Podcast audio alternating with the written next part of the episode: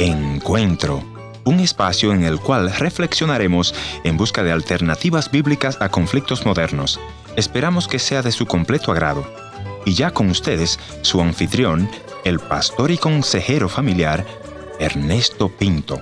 Vivimos en un mundo donde los políticos nos quieren imponer la agenda de grupos particulares que tienen una agenda especial de destrucción de los valores de la familia. Tristemente leí en una de las más recientes estadísticas que siete de cada diez jóvenes dicen que ellos no se van a casar, que prefieren la unión libre.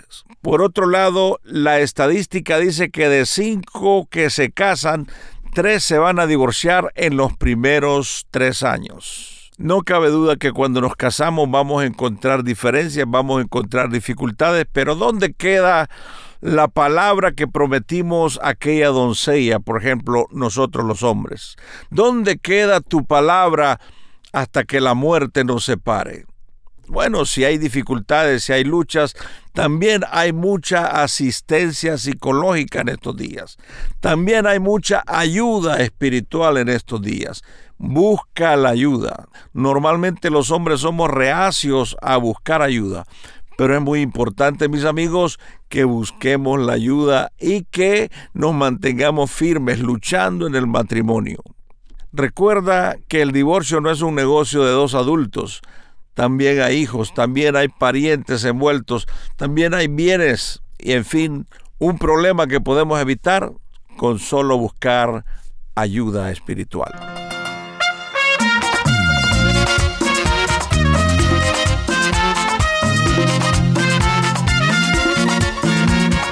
Historias que cambian el corazón. Bienvenido al encuentro de hoy. Yo soy tu amigo Ernesto Pinto. En esta audición, Alicia nos contará su historia. Bienvenida Alicia y cuéntanos un poquitito acerca de ti. Bueno, me llamo Alicia Espínola y nací en Asunción, en la capital acá de Paraguay. Sí. Eh, soy la última de cuatro hermanos y bueno, eh, me llevo muchos años con mis hermanos mayores. El mayor tenía 18 años cuando yo nací, el segundo 12 y una hermana de 7 años y medio, mayor que yo. sí, eh, aún así, este, bueno, me crié más bien con mi mamá y con mis abuelos, porque eh, mi madre se separó de mi papá cuando yo tenía cuatro años y medio aproximadamente. Entonces más bien me sentí eh, en un entorno familiar con mis abuelos que ocuparon el lugar prácticamente de mis padres y mi mamá. Pero es difícil crecer con los abuelos, ¿no? Es difícil no, no saber dónde está papá. Sí, mantenía yo una relación con mi, con mi padre, pero eh, nos veíamos una vez al mes o algo así, ¿verdad? o, o, quincenalmente. Eh, no obstante, eh, mi abuelo supo, trató de suplir esa parte de mi, de mi padre y bueno, este, gracias a Dios pude sentir por lo menos una parte paterna a través de mi abuelito. Extra micrófono me decías que te casás bastante joven.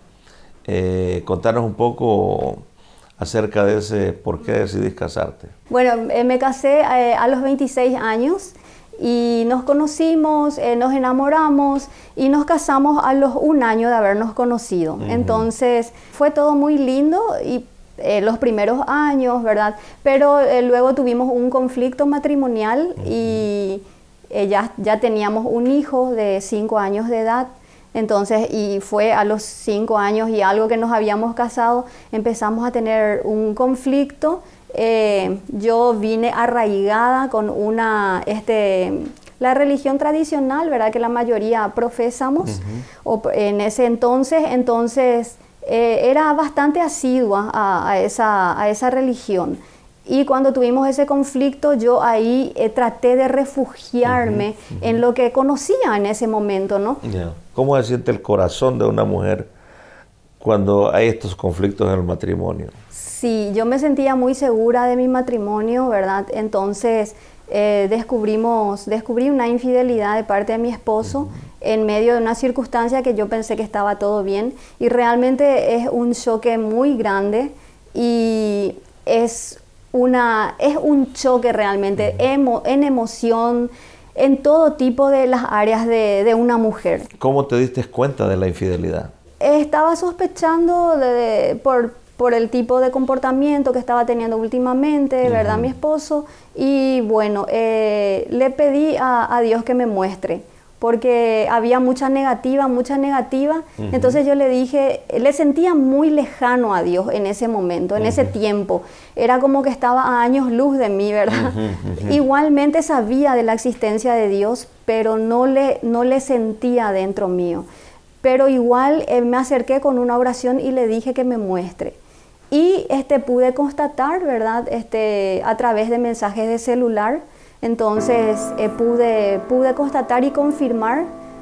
Y bueno, fue ahí cuando empezó, eh, como usted utilizó ese término, eh, un terremoto emocional también para mí. Y mi única salida era, en ese momento yo decía, acá mi único refugio es Dios.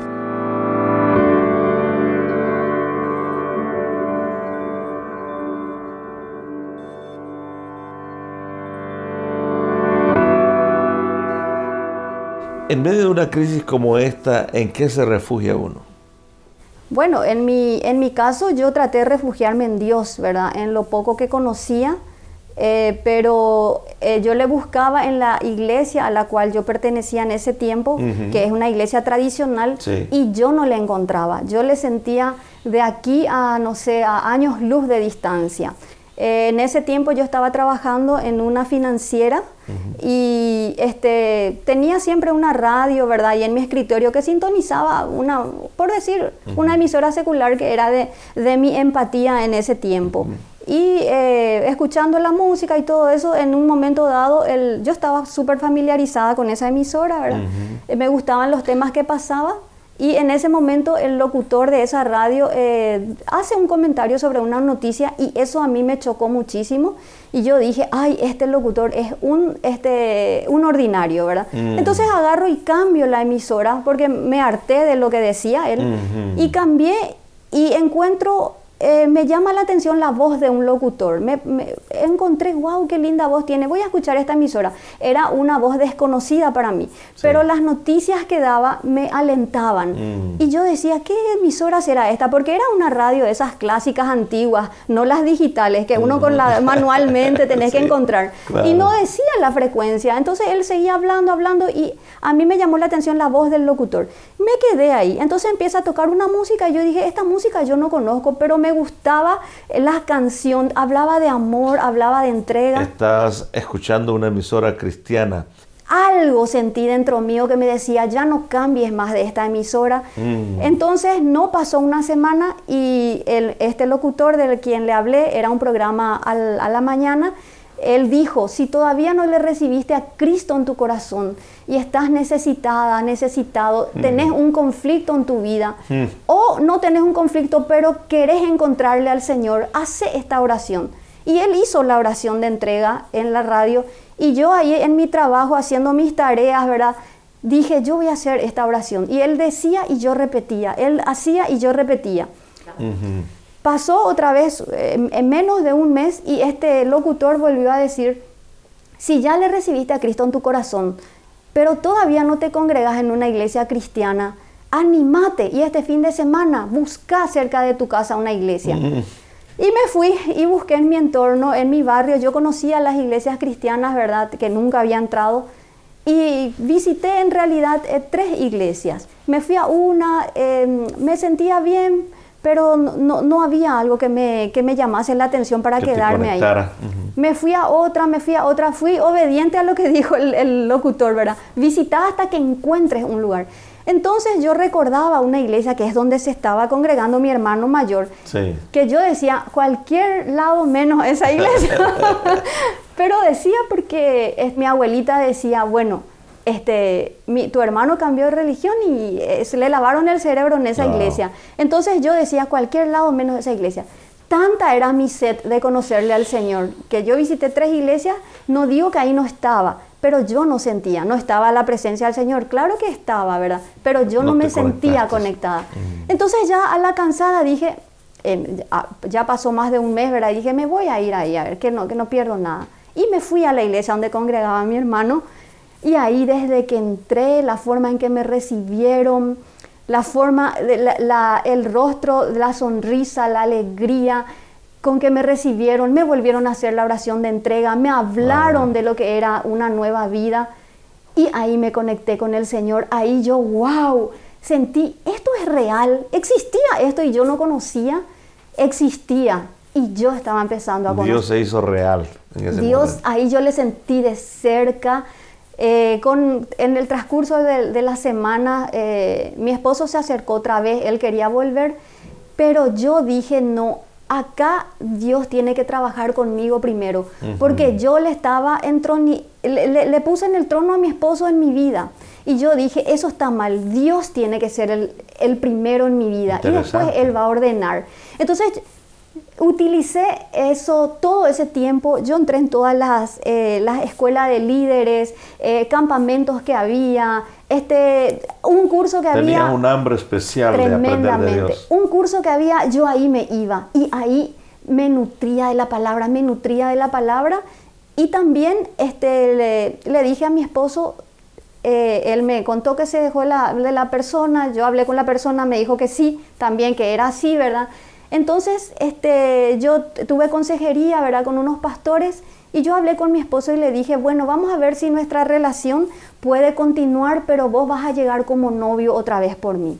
Y él llegó otra vez como novio durante nueve meses, que fue lo que... Sí, él se fue a vivir con su mamá y volvió a visitarme como me visitaba cuando éramos novios. Entonces, durante esos nueve meses empezaron a tratarse nuevamente, fue todo un proceso eh, podría añadir un proceso espiritual. Un proceso espiritual para mí sí y mi esposo veía que yo estaba tomando muy en serio esa parte. Mm. Eh, luego eh, habían conciertos cristianos, ¿verdad? Eh, venían los grupos y todo, yo también me iba. Entonces él decía, ¿qué es lo que esta se está yendo tanto los fines de semana? ¿Será que está habiendo ahí una persona, un varón de quien él, ella se está gustando? Mm. Él después me confesó eso, ¿verdad? Entonces él me decía, yo le dije en una ocasión, hay un concierto en tal lugar que es de la iglesia, y él me dijo, yo me voy a ir contigo.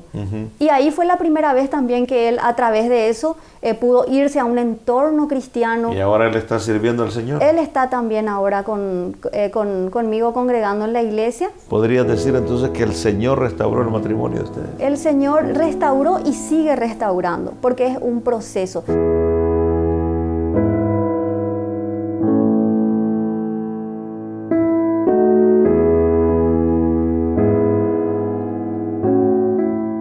Quisiera agradecerte, Alicia, por venir y compartir tu historia, pero tal vez habrá alguna mujer que está en ese proceso eh, de divorcio, tal vez encontró eh, que su esposo le es infiel y ha perdido esperanza. ¿Qué tú le dirías? Lo mejor que puede hacer es refugiarse en Dios, porque es Dios, es Jesucristo el que devuelve la dignidad a la mujer. A mí me devolvió mi dignidad. ¿Por qué? Porque yo veía que todo, todo eh, yo le daba a una persona y todo, todo le tengo que dar a Dios. Lo demás viene por añadidura y el Señor ordena. Entonces, eh, mujer, si estás en esta situación, me estás escuchando, o por qué no, un varón también, ¿verdad? Puede ser a la inversa el caso. Lo mejor que, la mejor decisión que puedes tomar es refugiarte en Dios y luego todo va a venir ordenándose conforme a la voluntad del Señor, que siempre va a ser lo mejor para tu vida. Muchas gracias Alicia por compartir tu vida y me siento muy alegre que tu matrimonio haya sido restaurado. Gracias. Gracias por la invitación y por este espacio.